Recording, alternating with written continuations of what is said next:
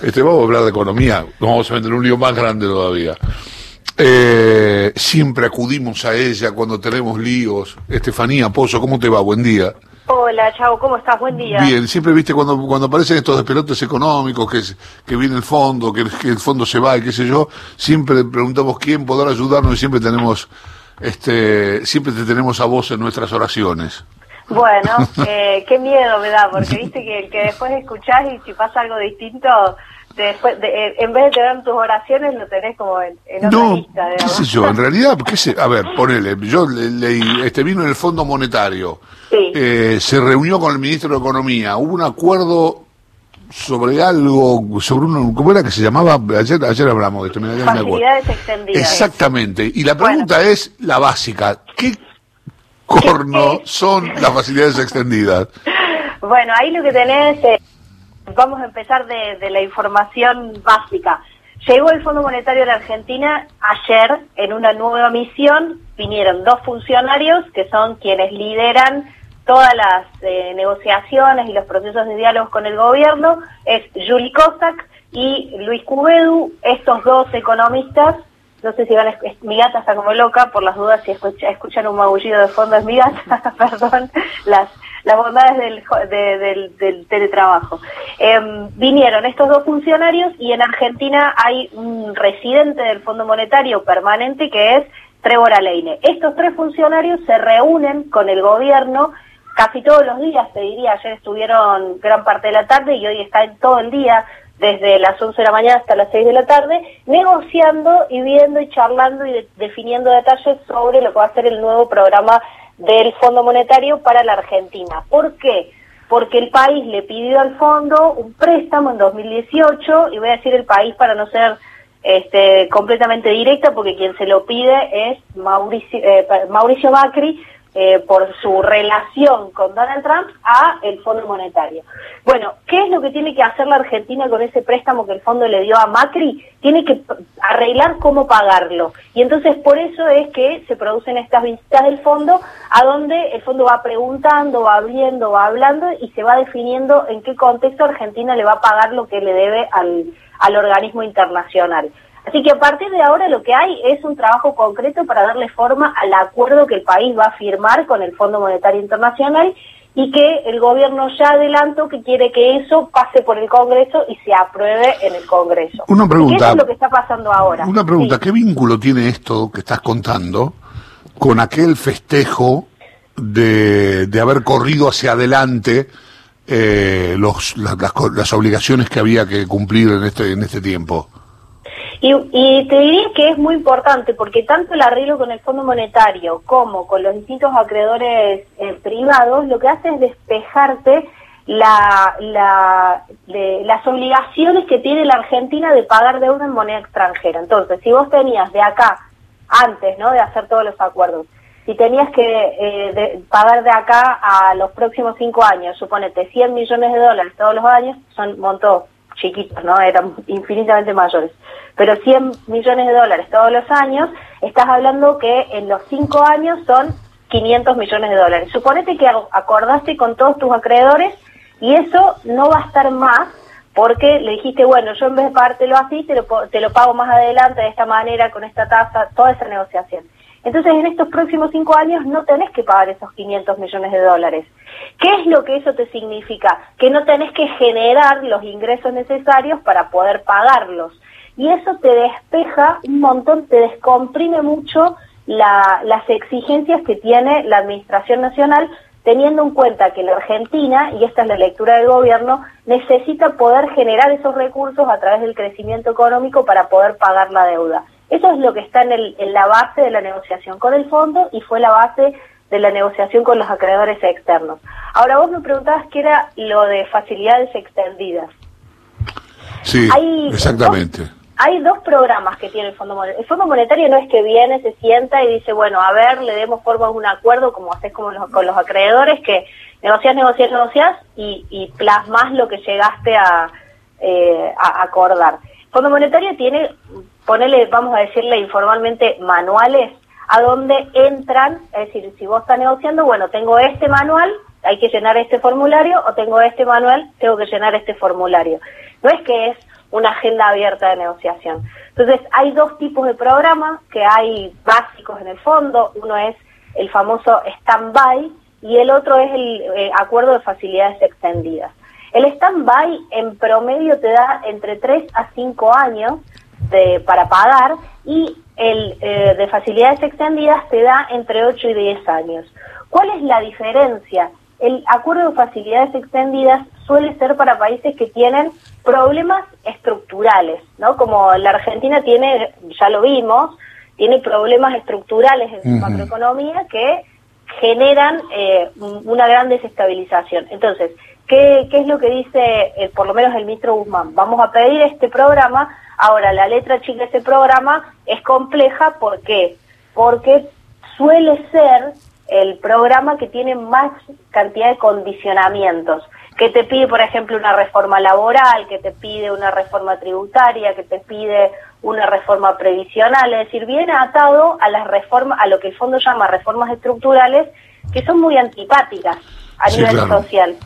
Entonces, eso es lo que hay que ver de ahora en adelante. Es decir, ya sabemos qué tipo de programa le va a pedir el gobierno y ya sabemos qué tipo de condicionalidades habitualmente vienen adosadas ese tipo de programas.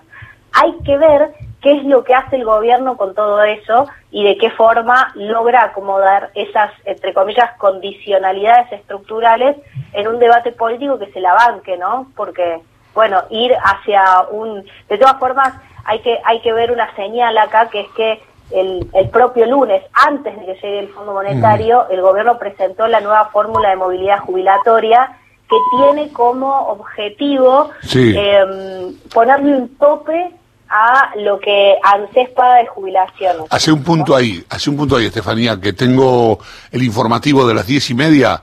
Bancame que seguimos en un par de minutos. Dale. Gracias. Estefanía Pozo, periodista de economía que conduce el programa Sur Desarrollo en, en esta radio, en Radio Nacional, en la radio de todos, los jueves de 23 a 0. Lucía.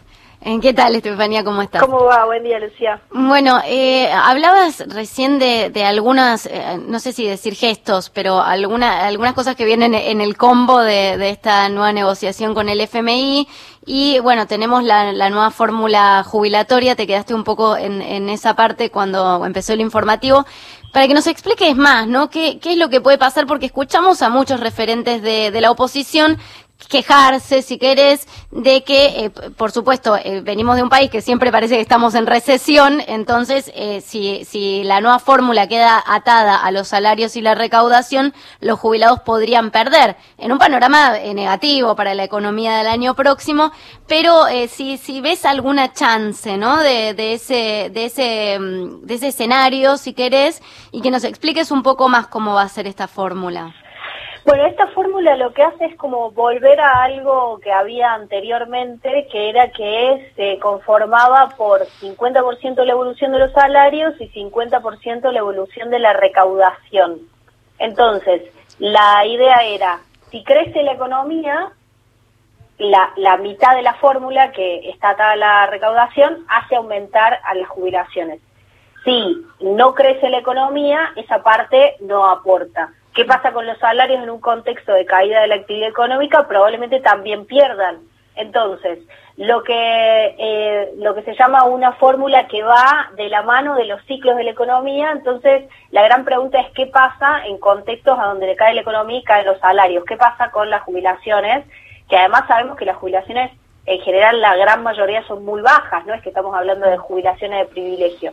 Entonces, eso lo que hace es, de alguna manera, eh, dejarnos en alerta sobre cuál sería la manera en la que se entiende, digamos, se entiende macro, macroeconómicamente cuál es el sentido, pero la gran pregunta es qué pasaría o qué va a pasar con jubilados, jubiladas, pensionadas, perceptores de la asignación universal por hijo y otros programas que de la seguridad de la seguridad social que paga el ANSES, eh, qué va a pasar en esos contextos. Una respuesta posible sería lo que hizo la Administración Nacional a partir de diciembre de 2019, que fue otorgar bonos. Bueno, también lo hizo el macrismo, pero igual de todas formas, aún con los bonos, fueron perdiendo contra, contra la inflación, ¿no? Eh, vimos que las jubilaciones entre 2015 y 2019 perdieron alrededor de 19 puntos. 19%, perdón, de, del poder adquisitivo, que es un montón, ¿no? Si antes cobrabas, si antes cobrabas 5 y cobrabas por 5, ah, cobrabas 5 y comprabas por 5, en 2019 eh, cobrabas 5 pero comprabas por 4, ¿no? Mm. Eso eso fue la un poco la pérdida de tu poder adquisitivo o la pérdida del poder adquisitivo de las jubilaciones y las asignaciones eh, durante el macrismo. Así que la pregunta sería qué pasa en los momentos de, caída de la actividad económica donde también más presencia se necesita, ¿no? Porque estamos hablando de ingresos que, que no es que son eh, ingresos que permiten hacer un colchón, ni mucho menos, son las jubilaciones eh, son en general son bastante bajas. Así que esa es una pregunta que queda abierta. Eh, a, a, nivel macroeconómico, la lógica que te puedo explicar es, la idea es que se empiece a hacer más sustentable el sistema previsional porque la Argentina tiene grandes problemas. Primero, que hay muy pocos trabajadores, digo, hay un tercio de los trabajadores que no están registrados, trabajadores y trabajadoras, quiere decir que esos trabajadores y esas trabajadoras trabajan, no tienen aportes, no solamente ellos se les, se les va a complicar tener una jubilación más adelante, sino que también no están haciendo aportes ahora para sostener a las jubilaciones de ahora. Entonces, la no registración del trabajo, el trabajo el mal llamado negro, el trabajo no registrado, que además puede ser fraude laboral por parte de la persona que emplea, eh, hay que decirlo de esta forma, esto genera complicación para el trabajador o la trabajadora ahora y para el sistema previsional, eh, digamos, en general. Entonces, ¿cuál es la solución? Aumentar la registración, por ejemplo, eh, para que no sea deficitaria la, la, la todo el sistema previsional. Y hay ahí una discusión que dar. El problema con la Argentina es que tiene crisis y, e inflación tremenda. Entonces, si se logra estabilizar de alguna manera la situación macroeconómica, si el país logra generar los concesos necesarios para que eso empiece a construirse más sólidamente a lo largo del tiempo, si no se está cambiando todo el tiempo que entra uno hace una cosa, entra otro hace otra cosa, y genera mucha inestabilidad. Si se logra de alguna manera eh, construir esa, esa estabilidad macroeconómica, entonces la discusión empieza a ser distinta porque ya no mirás tanto la inflación. Pero bueno, son, son esas situaciones o esas discusiones complejas que nos dejan muchas preguntas y sobre todo miramos adelante que por supuesto no, no sabemos qué va a pasar más adelante, pero tiene sus complejidades. Mm, sí, no, claro, eh, ahí queda muy claro cómo, cómo va a ser, o sea, cuáles pueden ser ¿no? los escenarios y me quedo con tu pregunta de qué pasa si, si no crece la economía y qué, qué pasa con las jubilaciones atadas ¿no? a, a esta situación. A priori te digo, las primeras reacciones ante, ante el anuncio de la nueva fórmula que se tiene que tratar ahora, eh, la oposición no nos sorprende, era lógico que iba a estar en contra de esto, pero a mí en, lo personal tal vez me alarmó más el comunicado de la CGT donde expresa preocupación y la reacción, digamos, de, de todos los gremios que el 17 de octubre los tenías celebrando, más allá de, de, de la, si querés, de la relación personal de Daer con Alberto, pero los tenías celebrando eh, el Día de la Lealtad junto al gobierno y de repente todo lo que se filtra de, la reunión de ayer es preocupación, alarma, eh, bueno, eh, tal vez esa reacción y con el Fondo Monetario acá eh, indica que empezamos a hablar nuevamente de ajuste o de sustentabilidad, como lo llama el ministro Guzmán. Sí, sin dudas, te voy a decir una cosa, la, la situación en la que estamos es una situación crítica, no, no, no es una situación por más que parece que estamos un poco con, con, que respiramos porque bajó el dólar blue, entonces nos da la sensación de que ya la cosa se calmó un poco, lo que está debajo en la estructura económica es crítico, no es sencillo y, y está lejos de haberse solucionado eh, los problemas que digamos, el dólar es un síntoma en la Argentina, no, no, no es el problema de base, entonces el problema a veces sigue estando, solo se le bajó la fiebre, que es un montón, esta, estas estas metáforas que siempre son vapuleadas, pero son fáciles para explicar para que las personas, para que todas las personas entiendan. Entonces, el, el dólar en, sí mismo es un problema, pero porque abajo hay muchas otras cosas que están pasando. Entonces, estas otras cosas que están pasando no están solucionadas, llevan mucho tiempo y por supuesto que en la solución, en, en cómo se reorganizan estas cuestiones macroeconómicas, se producen tensiones políticas, porque sabemos que la economía es política, no hay ninguna otra forma de verla, o sea, no, no, No es que la economía es un saber técnico que modifica un Excel y punto. Todos los intereses que vos tocas en las negociaciones económicas afectan, tienen afectación directa de los ingresos de distintos sectores y eso es una decisión política siempre.